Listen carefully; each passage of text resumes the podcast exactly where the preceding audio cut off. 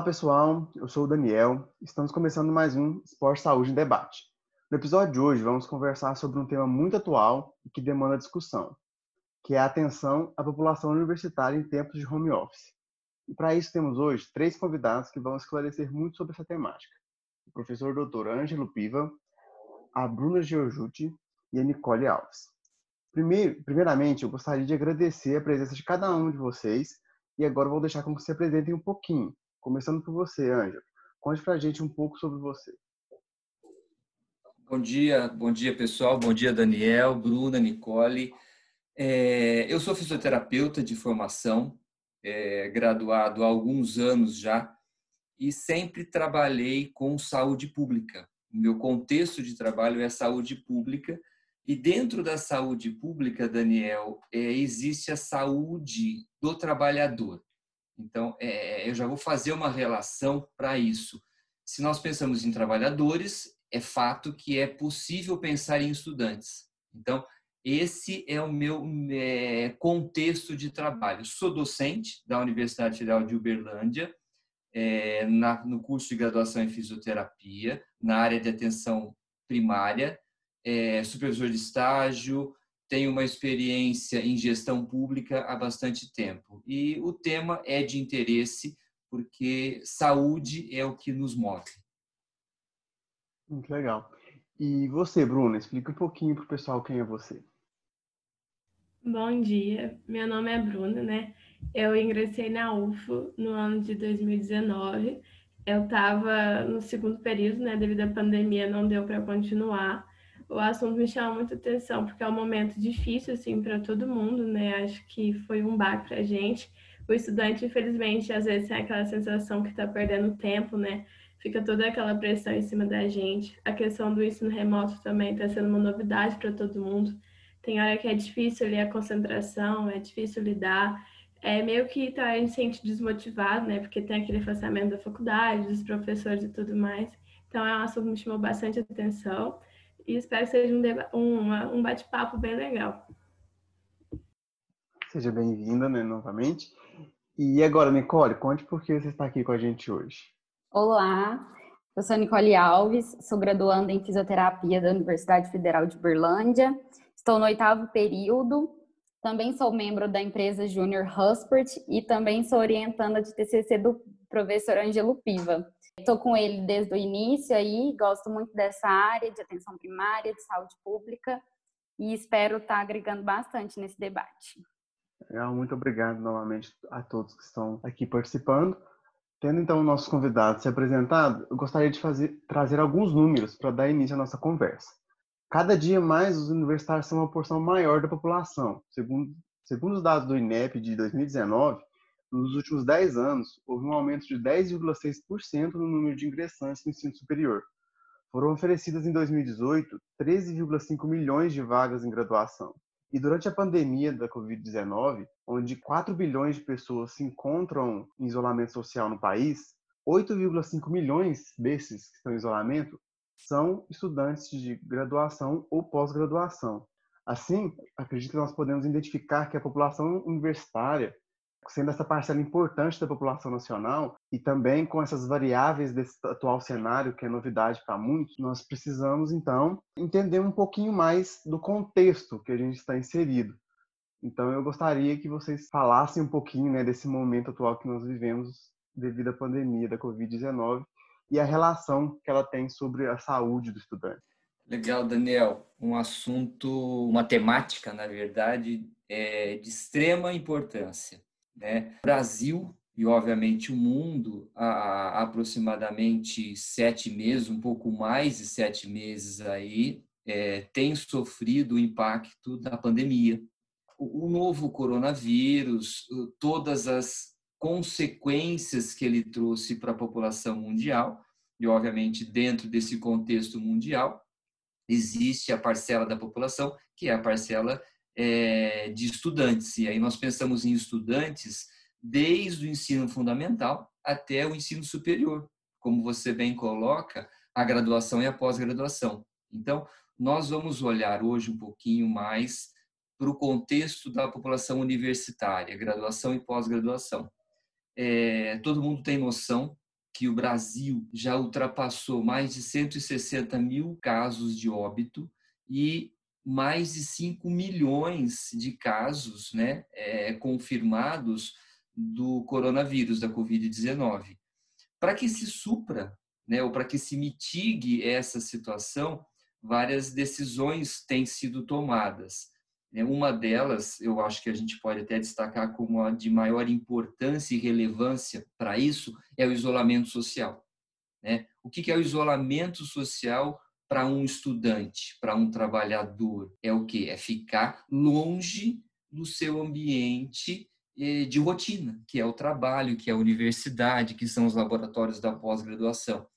E esse indivíduo, uma vez isolado né, em casa, ele precisa se reinventar, certo? E, e esse reinventar pode trazer muitas consequências, porque nos permite pensar e fazer uma relação entre um binômio muito importante, que é a atenção primária contempla de modo relevante, que é o binômio saúde-doença. É muito importante nós pensarmos e utilizarmos esse binômio porque é, é cultural, tá? No Brasil, é, as pessoas olharem primeiro a doença, olhar a pessoa pela vertente doença e não pela vertente saúde. Então, o que, que eu quero dizer com isso? Nós não devemos esperar que a pessoa apresente alguma coisa, que a pessoa traga uma doença para daí ser cuidada.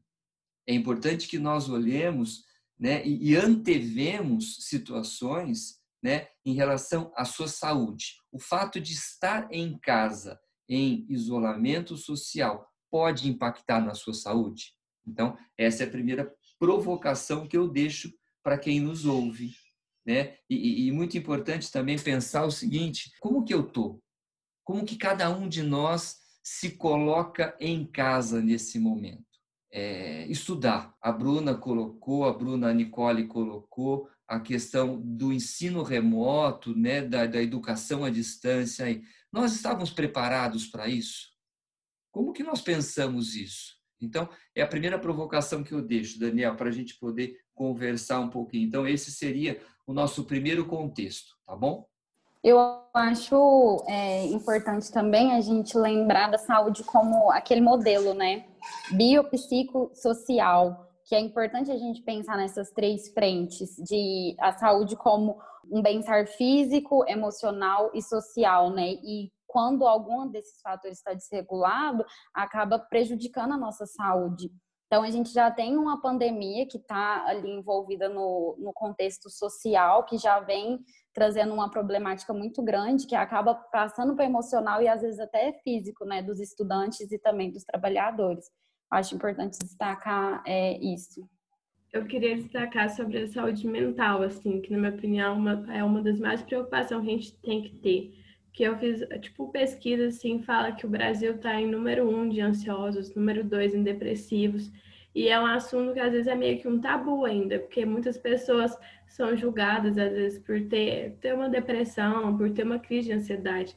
Porque infelizmente a gente vive num mundo que só é doente mesmo aquele que às vezes sangra, aquele que tem um machucado, né? E deixa de lado essas pessoas. E nós jovens que estamos em fase de faculdade, para a gente, querendo, é tudo muito novo, é tudo muito desafiador, né?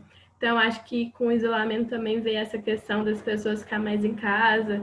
A questão do isolamento pode levar a uma depressão, por exemplo, que pode levar a uma desistência do curso, por exemplo, né? Então, acho que a saúde mental é algo assim, mais preocupante de tudo. Muito interessante na fala de todos os três, né? A gente salientar essas questões, então, de tanto de trazer um pouco, sair um pouco dessa visão de saúde e doença, né? E também todos essas formas de saúde que a gente deve entender. Então, para dar continuidade, eu queria entender um pouquinho, a gente ouve muito falar sobre ergonomia e o quanto que ela é importante, então, seja no ambiente de trabalho mesmo, né, quando estava tudo normal, e também pensando um pouco agora em relação ao home office. Então, eu queria entender um pouco sobre o conceito de ergonomia, vocês falassem um pouquinho, e também no como organizar o espaço nessa nova rotina em home office. Legal, Daniel. É, é, é interessante também nós pensarmos nesse, nessa linha. né? Vamos primeiro direcionar a nossa fala para todo mundo que está em casa. Está em casa no sentido de estudar, de trabalhar, e aí isso abrange ou se caracteriza como home office, certo?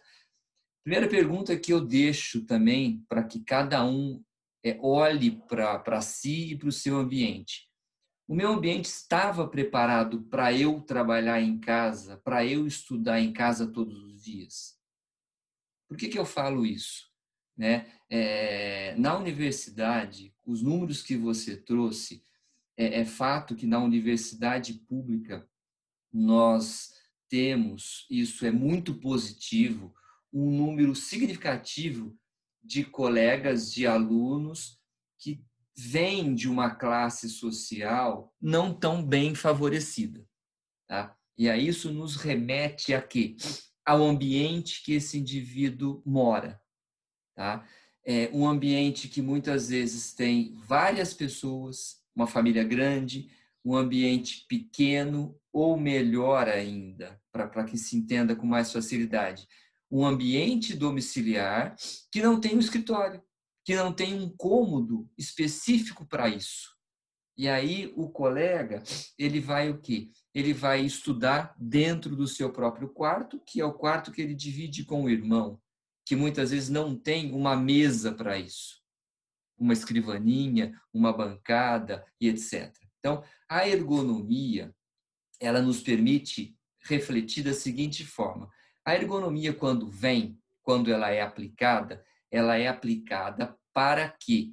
Para se, que se adapte o ambiente de trabalho, o ambiente de estudo ao indivíduo, ou melhor, as necessidades tá? Anatômicas, antropométricas, fisiológicas e biomecânicas do indivíduo. Então, como, por que, que eu estou falando isso? É correto nós ficarmos deitados na cama com o notebook sobre o abdômen? Se imaginaram nessa posição? Se policiaram nessa posição? Que muitas vezes, né, vocês adotaram essa posição já. Então, isso é correto para as minhas estruturas anatômicas? Para as minhas estruturas, ou para minhas funções fisiológicas, melhor? Então, é importante se pensar isso. Então, a ergonomia, ela é multidisciplinar, e, obviamente, se ela é multidisciplinar, ela deve interdisciplinar, ou seja, a, as áreas que trabalham dentro da ergonomia devem conversar para que se traga uma melhor condição para o indivíduo que exerce uma função, seja ela laboral, laboral que eu digo aqui agora é aquela que dá sustento à sua família ou a si próprio, ou uma atividade acadêmica, que é fazer a leitura de um artigo científico, por exemplo, e depois escrever uma resenha. Tá certo? Então, a ergonomia ela é para que se adapte o ambiente ao indivíduo, não ao contrário, não o indivíduo ao trabalho. Daí nós podemos dividir a ergonomia em ergonomia física, cognitiva e organizacional. A ergonomia física é muito linkada com o que eu acabei de dizer. Se contempla as características anatômicas, antropométricas, fisiológicas e biomecânicas desse indivíduo em relação à atividade que ele exerce. Por exemplo, rapidamente, é, dependendo da posição que esse colega, que esse universitário adota, a distância da tela do notebook, do computador, para a sua visão, para o seu campo de visão. Então, uma dica clássica e fácil. Se a gente estender o braço, eu estou sentado, estender o braço à frente, o, o, monitor tem que ficar até a ponta dos meus dedos, nunca muito além e nunca mais perto dos meus olhos, porque isso pode impactar na saúde visual desse indivíduo, ok? Então, um exemplo aí também é em relação à postura dos membros superiores, para aquele colega aqui, para aquele indivíduo que é leigo, né, em relação à nossa área, é, membros superiores, braços, tá? eles devem estar apoiados para que eu possa digitar de maneira ergonômica, porque senão eu vou provocar tensões musculares em músculos que não deveriam estar tensionados nesse momento, e isso vai impactar na saúde física do sujeito. A ergonomia cognitiva se relaciona muito com os processos mentais, aonde a Bruna falou ainda há pouco do problema de saúde mental, né? O estresse causado pelo excesso pode impactar nas minhas condições de percepção, de memória, de raciocínio e resposta. Então, a ergonomia cognitiva contempla todo esse contexto. E, por fim, a ergonomia organizacional, que, como o próprio nome diz, é a organização do ambiente. Então, um exemplo é, simples. Como que o meu computador, qual a posição do meu computador, do meu smartphone em relação à janela? Se eu estiver de costas para a janela, a luz ambiente, a luz natural, ela vai entrar direto no monitor e ela vai poder, provavelmente, bater no monitor e refletir. Muitas vezes reflete ofuscando a minha visão e ofuscando até a própria tela. Isso não é legal. Então, a organização né, contempla, por exemplo, a luminosidade do ambiente, a temperatura do ambiente, ok? Então, são esses três, essas três vertentes da ergonomia, Daniel. É, que é difícil a gente falar, porque a gente trazer esse home office como um novo normal, né, entre aspas, que todo mundo tá falando. Porque quando a gente vai se perceber, a gente está deitado na cama vendo aula, a gente está debruçada em cima da, da, da mesa, a gente está com o computador no colo, fazendo outra, outra atividade, fazendo, é, assistindo aula, por exemplo, eu trabalhando. E a gente passa horas sentados e, e nem vê, né? Não, não levanta nem para ir ao banheiro, nem para tomar uma água. E a, acabou que o home office trouxe essa sobrecarga, né? De trabalho e de estudo. E como a gente está em casa, confinado, a gente não coloca limite em nada. Então, é, a gente e, a, e a longo prazo, isso acaba trazendo. É, sendo prejudicial à nossa saúde. Então, nessa, nessa linha da Nicole, é, a gente pode pensar o seguinte: eu não quero ser pessimista, tá? É, de forma alguma, mas talvez um pouco realista. É muito provável que a gente não volte tão cedo para as nossas atividades presenciais, que era o quê? Ter aula em sala de aula, encontrar os colegas é, em uma atividade acadêmica e etc. Isso faz com que a gente precise pensar um pouco adiante. E pensar é o quê? É tentar, de alguma forma, de alguma forma, isso é muito individualizado, gente, gradativamente organizar o nosso ambiente.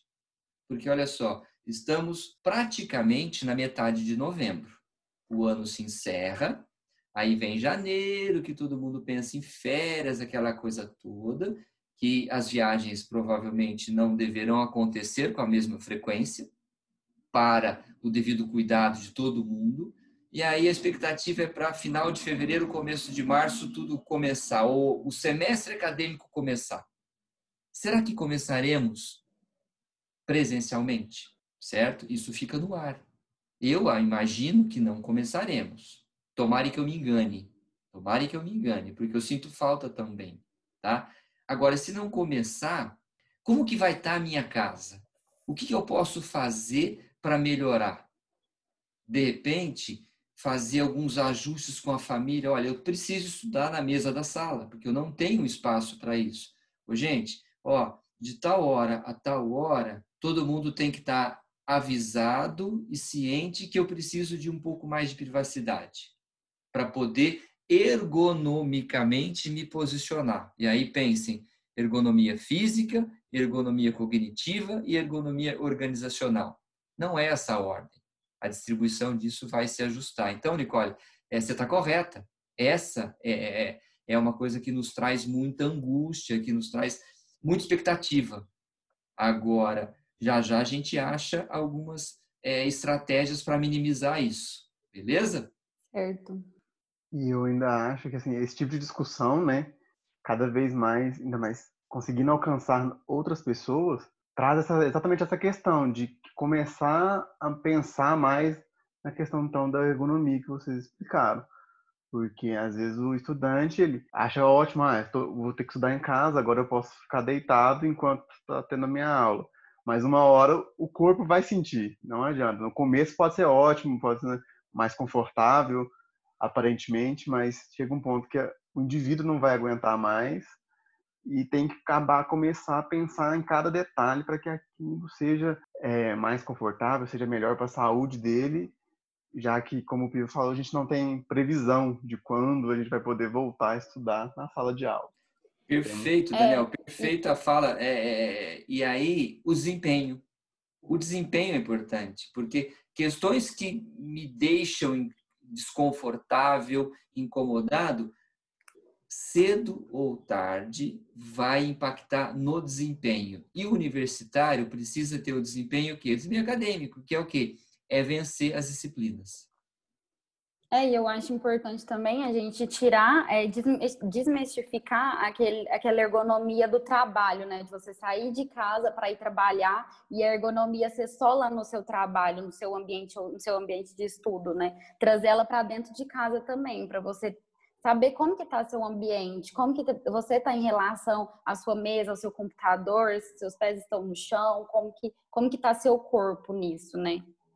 Muito legal. É, pensando também um pouquinho agora, a Bruna falou, o Pio falou um pouquinho sobre questão de ansiedade, a Nicole trouxe também essa questão de horários, né? Acaba que o home office muitas vezes parece que você não tem um horário, mas né, o horário que você teria que estar na universidade, com suas obrigações da universidade, então parece que o seu dia está mais atarefado, você tem mais coisas para fazer, mais demandas, e isso acaba causando um cansaço né, no indivíduo, seja mental, físico. E eu queria então saber dos sinais que a gente pode identificar no nosso corpo, sintomas de cansaço, excesso de trabalho. Nós temos uma, uma questão muito importante, Daniel. É, isso que você fala do cansaço são, são sinais, né? São sinais que vão nos remeter a problemas muitas vezes mais sérios que aí eu vou encaminhar isso para as meninas que estão é, trabalhando, para a Bruna em específico, que está trabalhando e desenvolvendo um projeto dentro de um grupo de estudos que nós temos. Nós temos um grupo de estudo que se consolida a cada semana, a cada reunião, que vai contemplar essa saúde do estudante, do trabalhador. E é, é muitas vezes é, não vista e negligenciada uma síndrome que, está, é, que é muito presente, né, Bruna? Então, a Bruna vai explicar um pouquinho dessa síndrome que eu acho que muita gente vai é, ficar atenta com isso. Então, em relação ao projeto, meu assunto é a síndrome de burnout.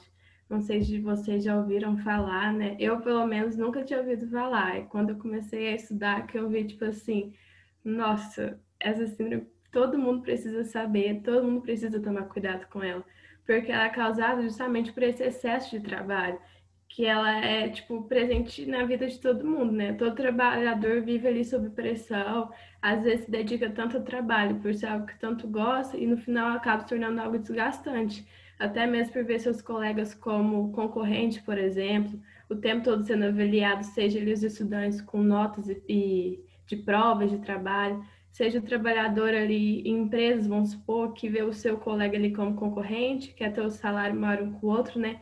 Então ele acaba sobrecarregando. E essa síndrome é justamente isso. Ela é o resultado direto do acúmulo excessivo é, de estresse, de tensão emocional, do trabalho, né? E aí ela está afetando grande parte da população. Por muito tempo ela não foi vista, assim, né? Agora que a OMS, a Organização Mundial da Saúde, está reconhecendo ela como uma doença é um distúrbio psíquico. Então, acho que é muito importante estudar ela e ficar sempre alerta aos sinais, que são sinais como cansaço, que você mesmo tinha dito já, né? O cansaço físico, o cansaço mental. Tem a questão da insônia, altera até mesmo em relação à alimentação, muitos perdem o apetite ou até mesmo desconto ali, né, na alimentação. Tem a, a falta de concentração, tem a questão do home office agora, né, aula online tem hora que para a gente é muito difícil conseguir concentrar, né? Porque tem tanta coisa ali à nossa volta acontecendo na nossa casa que é difícil. Tem também dores de cabeça, dores no corpo, aquele sentimento negativo constantemente, sentimento de derrota. Então, são diversos sinais que a gente tem que ficar atento, que às vezes a gente precisa dar uma pausa ali e pensar, ver o que está de errado com a gente, para não deixar essa síndrome agravar. Eu acho que muitos dos nossos ouvintes agora devem estar se identificando, né? Eu acho que calma, que a gente vai destrinchar melhor, né? É, é, é uma, é uma situação, é, gente, que, que obviamente a fala da Nicole é muito importante também.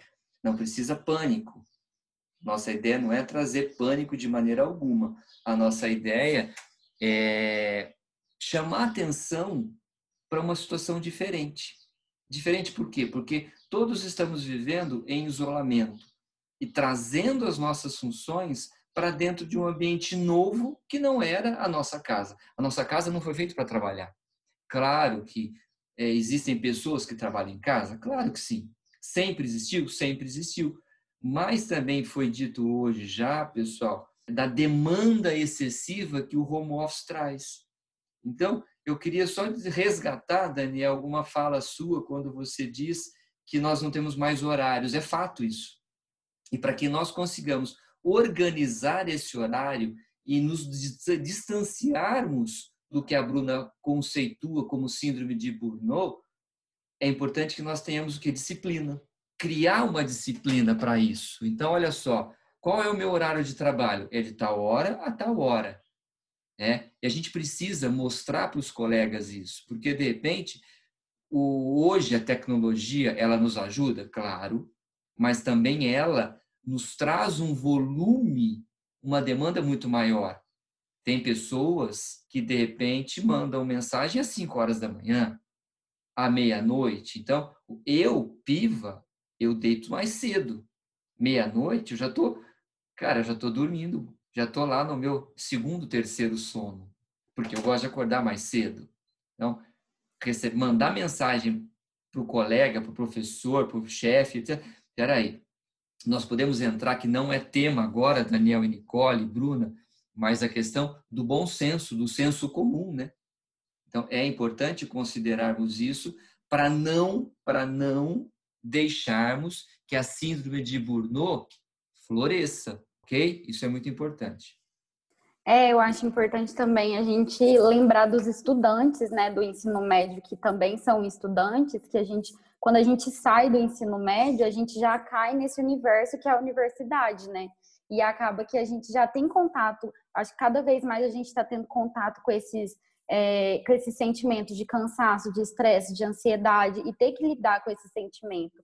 E eu acho que quando a gente fala de sentimento, não é algo palpável, né? Que a gente vai, igual um teste físico, algum, algum problema que a gente tem físico, a gente vai lá, faz um teste físico e dá um diagnóstico. O, o sentimento, ele é uma coisa é, pessoal e muito subjetivo de cada pessoa. E às vezes a gente está assim na correria do dia a dia, a gente pensa, ai, é só mais um dia triste, ou ai, é só mais um exercício que eu não dei conta de fazer, é mais um dia ruim que eu tô tendo. E não, às vezes às vezes a gente é, tem que parar e reconhecer isso e não menosprezar esses sentimentos, né? A síndrome de burnout também tem muita relação com os estudantes. Não é que todo estudante vai desenvolver ela, mas eles têm grande chance. Até mesmo a literatura aponta diversas dificuldades que são experimentadas durante o nosso processo de formação, né? Tem desde aquele contato ali com seus futuros pacientes, com seus futuros clientes, tem os conflitos e dilemas éticos, tem a questão ali do medo de cometer erros ou a preocupação de não conseguir absorver todo o conteúdo, né? Tem a dificuldade de lidar com as exigências tanto interna, porque às vezes a gente mesmo se cobra, né? Tem também é, a questão de lidar com as exigências dos professores ali e tem outras diversas preocupações. Os estudantes em si, eles apresentam três dimensões específicas. Tem a exaustão emocional, que é justamente esse sentimento de exaustão, né? Ele sabe que está sendo ali avaliado o tempo todo, então quando tem provas, quando tem trabalho, vai gerando aquele sentimento de nervosismo, de irritabilidade, ansiedade, e nisso vai alterando até mesmo o sono, né? A gente deita e não consegue descansar porque fica preocupado se vai dar conta. Altera às vezes a alimentação que não dá conta de comer, né? Então a pessoa vai ficando realmente ali exausta. E tem também a questão das exigências externas. A gente quer tanto ali agregar cada vez mais e mais coisas no nosso currículo, que muitas vezes acabam sobrecarregando. porque eu acabo que não consigo me dedicar tanto aos estudos e nem tanto ali aos estágios, por exemplo, né? Então aí vai gerando esse sentimento de exaustão. A segunda dimensão é a descrença. A descrença, a pessoa vai te distanciando da faculdade. Tem até essa questão de agora o estudo ser remoto, né, ser à distância. É igual a gente já falou sobre às vezes ter aula e ao invés de levantar, sentar numa mesa, for realmente ali focar para estudar, a gente pensa, ah, vou ver na cama mesmo, depois eu volto a dormir. Ah, não vou nem assistir aula hoje, é em casa mesmo, é rapidinho. Então vai gerando esse sentimento de descrença, começa a faltar uma aula ou outra, a hora que vê tá mais frequente ainda, né? Tá faltando todo dia as aulas, e isso acaba se distanciando tanto dos professores quanto dos colegas de sala. E por fim, às vezes vai até gerando aquele sentimento de desistência, né? Porque a pessoa acaba ficando descrente da faculdade e se sente muito desmotivada. Tem também a questão da baixa eficácia profissional, que é quando é aquele sentimento de estar se sentindo ineficaz como estudante, vai se sentindo inseguro, baixa autoestima, vai se sentindo insuficiente, né? Vai gerando diversas preocupações. Será que eu vou conseguir é acabar o curso? Será que eu vou ser um bom profissional? Será que eu vou receber bem? Então, vão gerando diversas preocupações que pode é, levar né, até essa síndrome ainda mais agravada. É, eu acho que são muitas as responsabilidades e as expectativas que são colocadas nos estudantes, né? E muitas vezes esses estudantes se sentem incapazes de, de, de ter, é, fazer determinada prova, de conversar com determinado professor, de, às vezes até de terminar a graduação, né?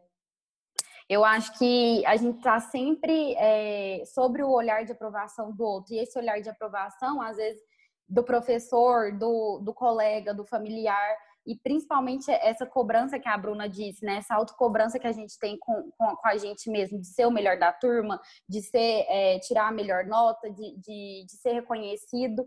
E isso vai trazendo é, sentimentos negativos para a gente como frustrações, incertezas, decepções. E no, no meio que a gente está hoje, né, em 2020, de, de época de pandemia, a gente teve que se é, adaptar a diversas situações que podem é, ter aumentado significativamente os níveis de estresse, né? E o estresse, que, como a Bruna disse, é um fator que contribui para essa síndrome. Bacana, eu quero, quero um pouquinho contemplar agora, é, gente, como professor meu olhar agora vai como professor. Eu acho que cada um dos estudantes que nos ouvem é, precisa refletir sobre como que a sua saúde está. Não é se eu estou doente, não é isso. É como que a sua saúde está, né? Fisicamente, emocionalmente, né? Como é que a minha cabeça está? Ah, tudo isso que a gente vive hoje impacta de que forma sobre a minha saúde? Estou me cobrando demais? O que as meninas falaram? Estou me cobrando demais? Quero ser melhor que o outro? Então, a minha é, sugestão é para que se autoavaliem e se cobrem muito menos. Não precisa disso. Aí é a questão de escolha.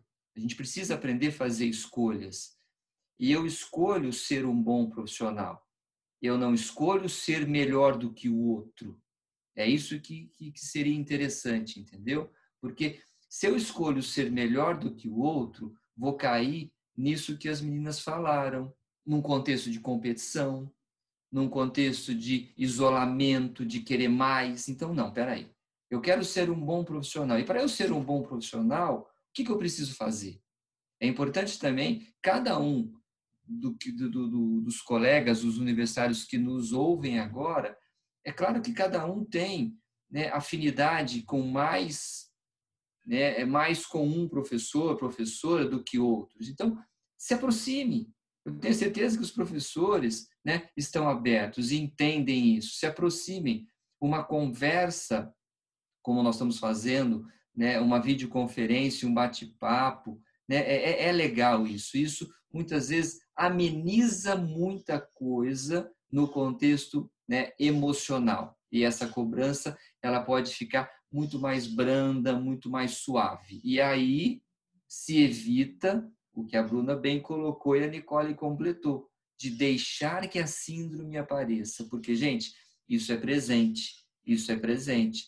Nós temos aí uma, uma, uma breve investigação, né, Bruna, né, Nicole, um, um pilotinho de um trabalho que, que muito em breve a gente vai tentar mostrar para vocês.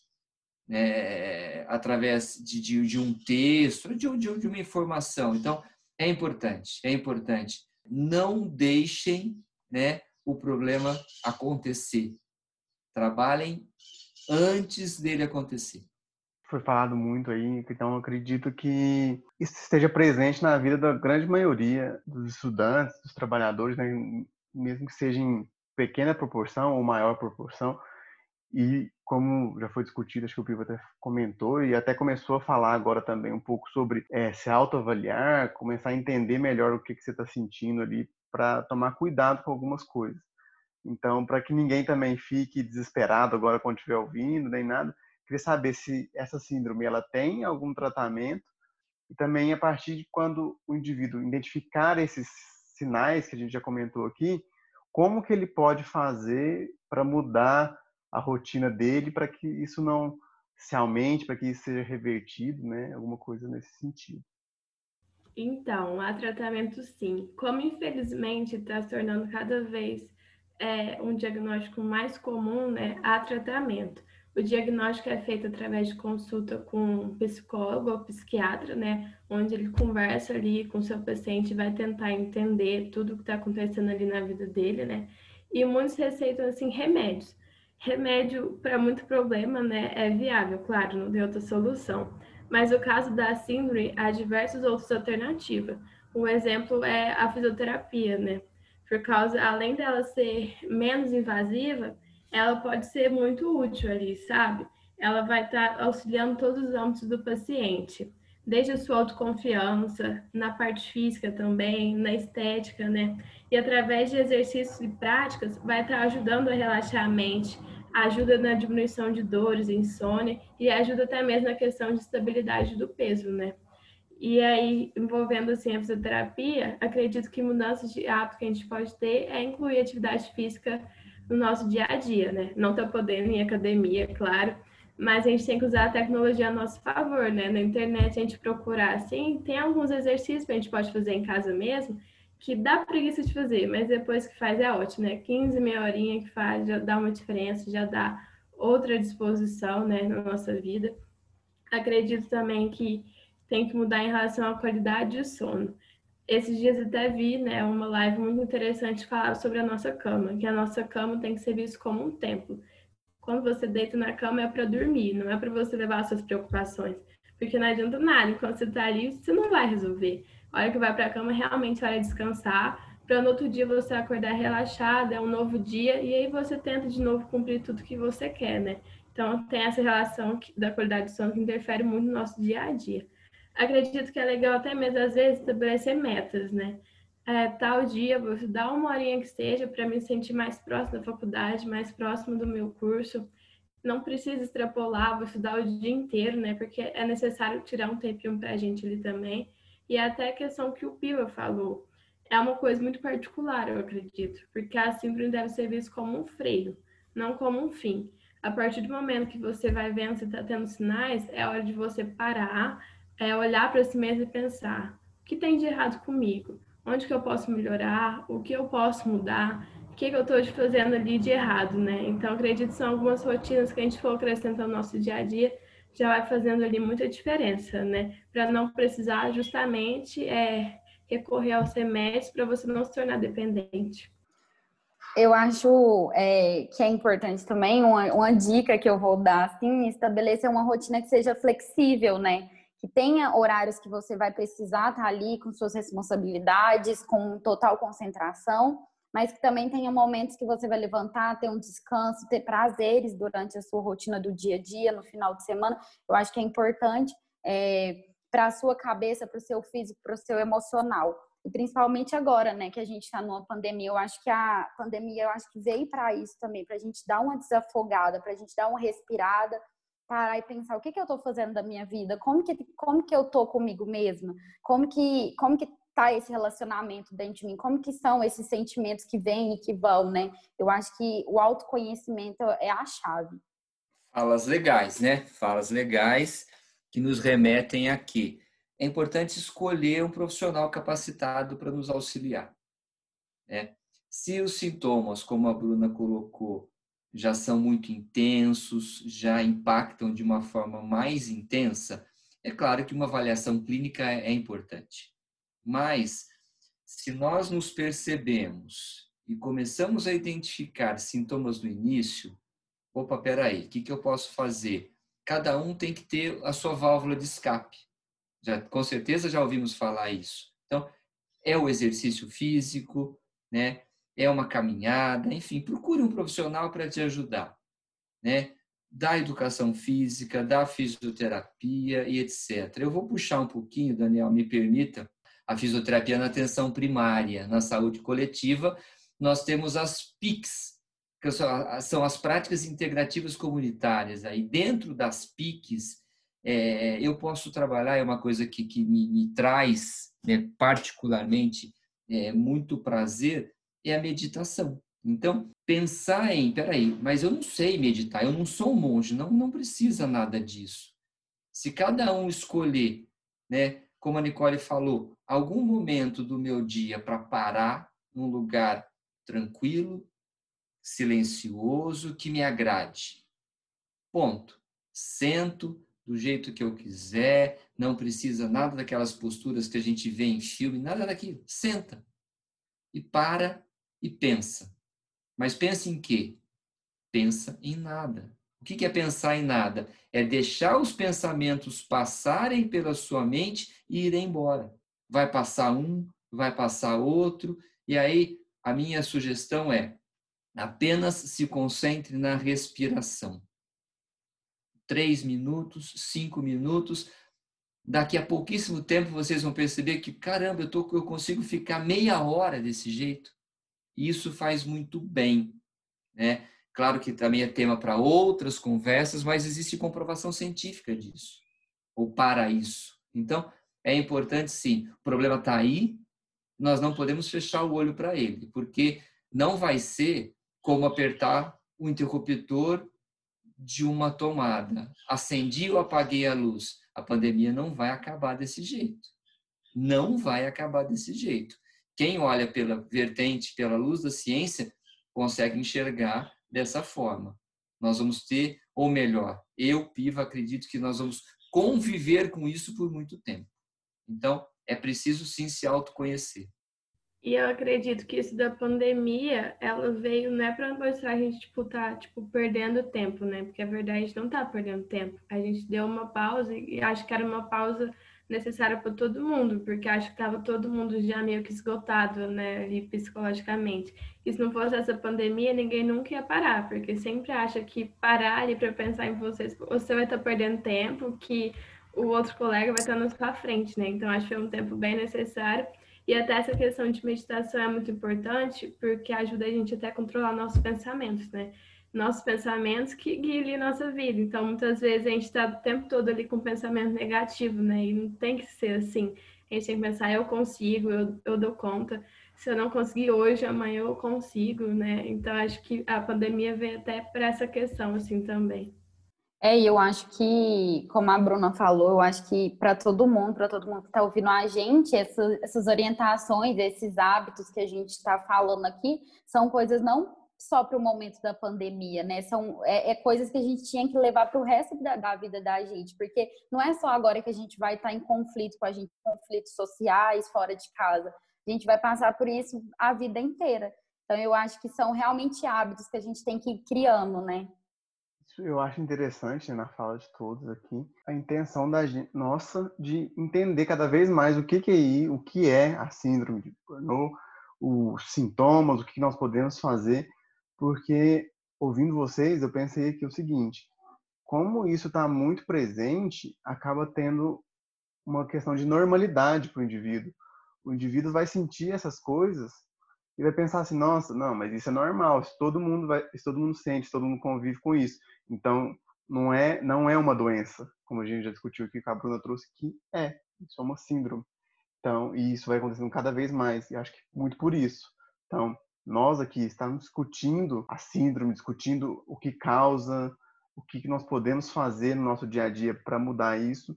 é de extrema importância para ligar aquele sinal de alerta para o indivíduo, né? Para que ele perceba e tome alguma iniciativa em relação a isso. Então, pensando em tudo que nós já conversamos, né, sobre a pandemia, o que mudou nesses nossos hábitos, nas nossas rotinas, o quanto que a gente deve estar atento à nossa saúde, né, o que é saúde para esse indivíduo. Eu queria saber também, a Bruna trouxe alguma questão do, de alguns exercícios, né, que a gente pode fazer. Então, eu queria para fechar nosso bate-papo que vocês falassem um pouquinho sobre alguns exercícios que podem ser feitos durante essa rotina nossa para que algumas coisas sejam evitadas. Legal. Ah, o exercício, sem, sem a intenção de fazer, Daniel, é uma receita. Né? Eu acredito que não, não, não é. Não seria sensato uma receita de exercícios, tá?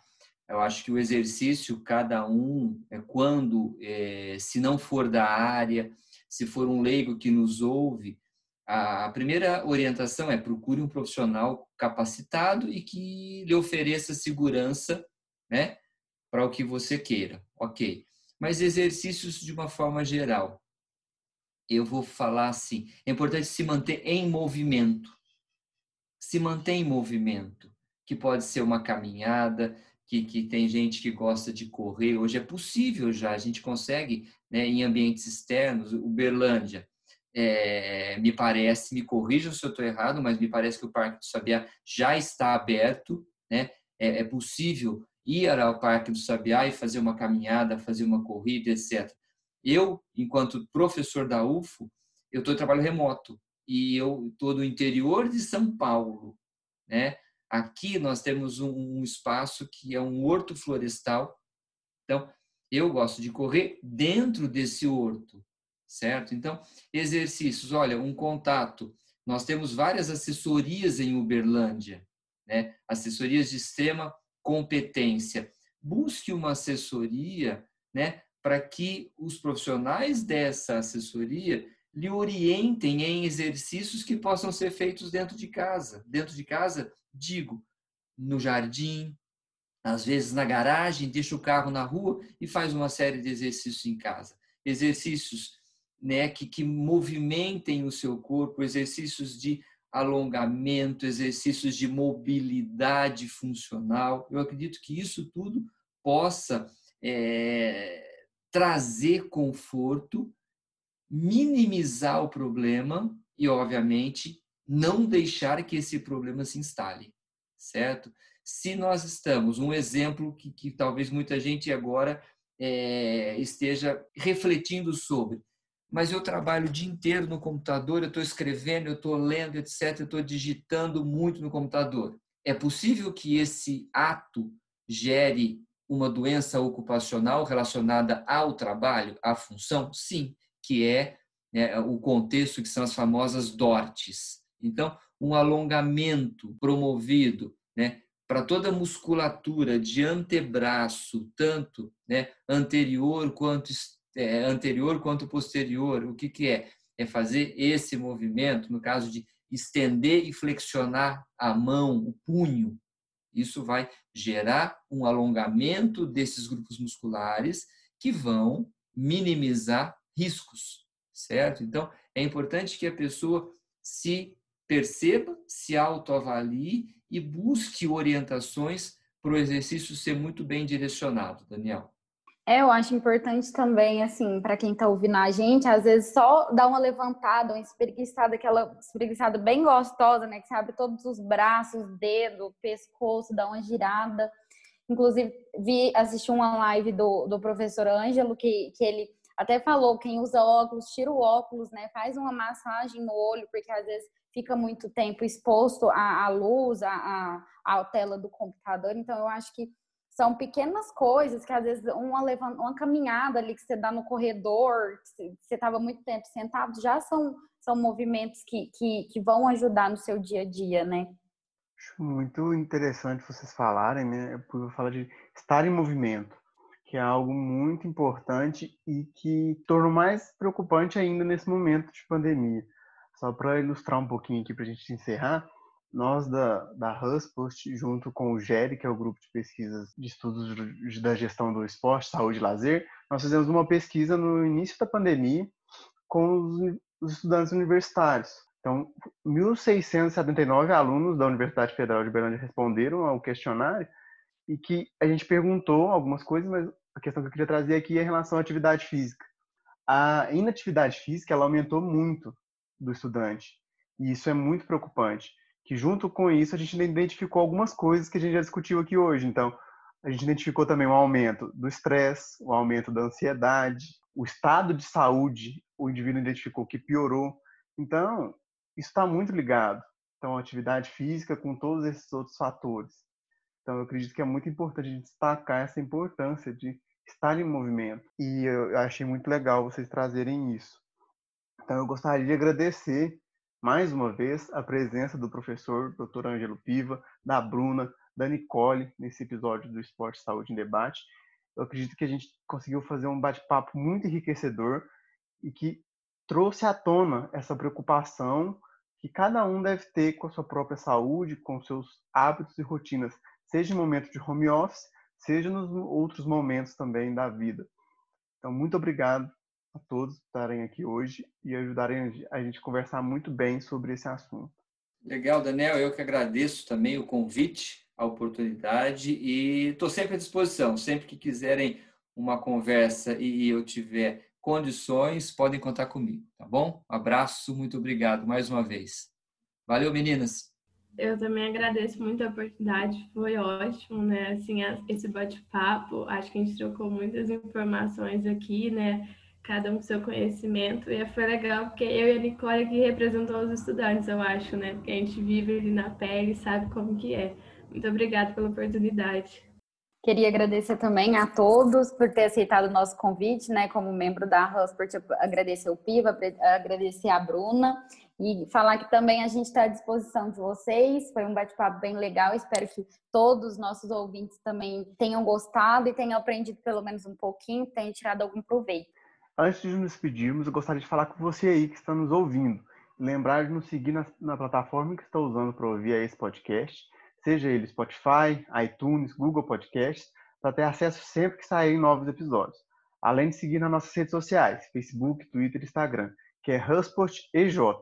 Lá você pode comentar o que achou do episódio, sugerir temas e convidados para os próximos episódios, além de ficar por dentro de todos os projetos que estão se desenvolvendo. Muito obrigado e até a próxima. Thank you.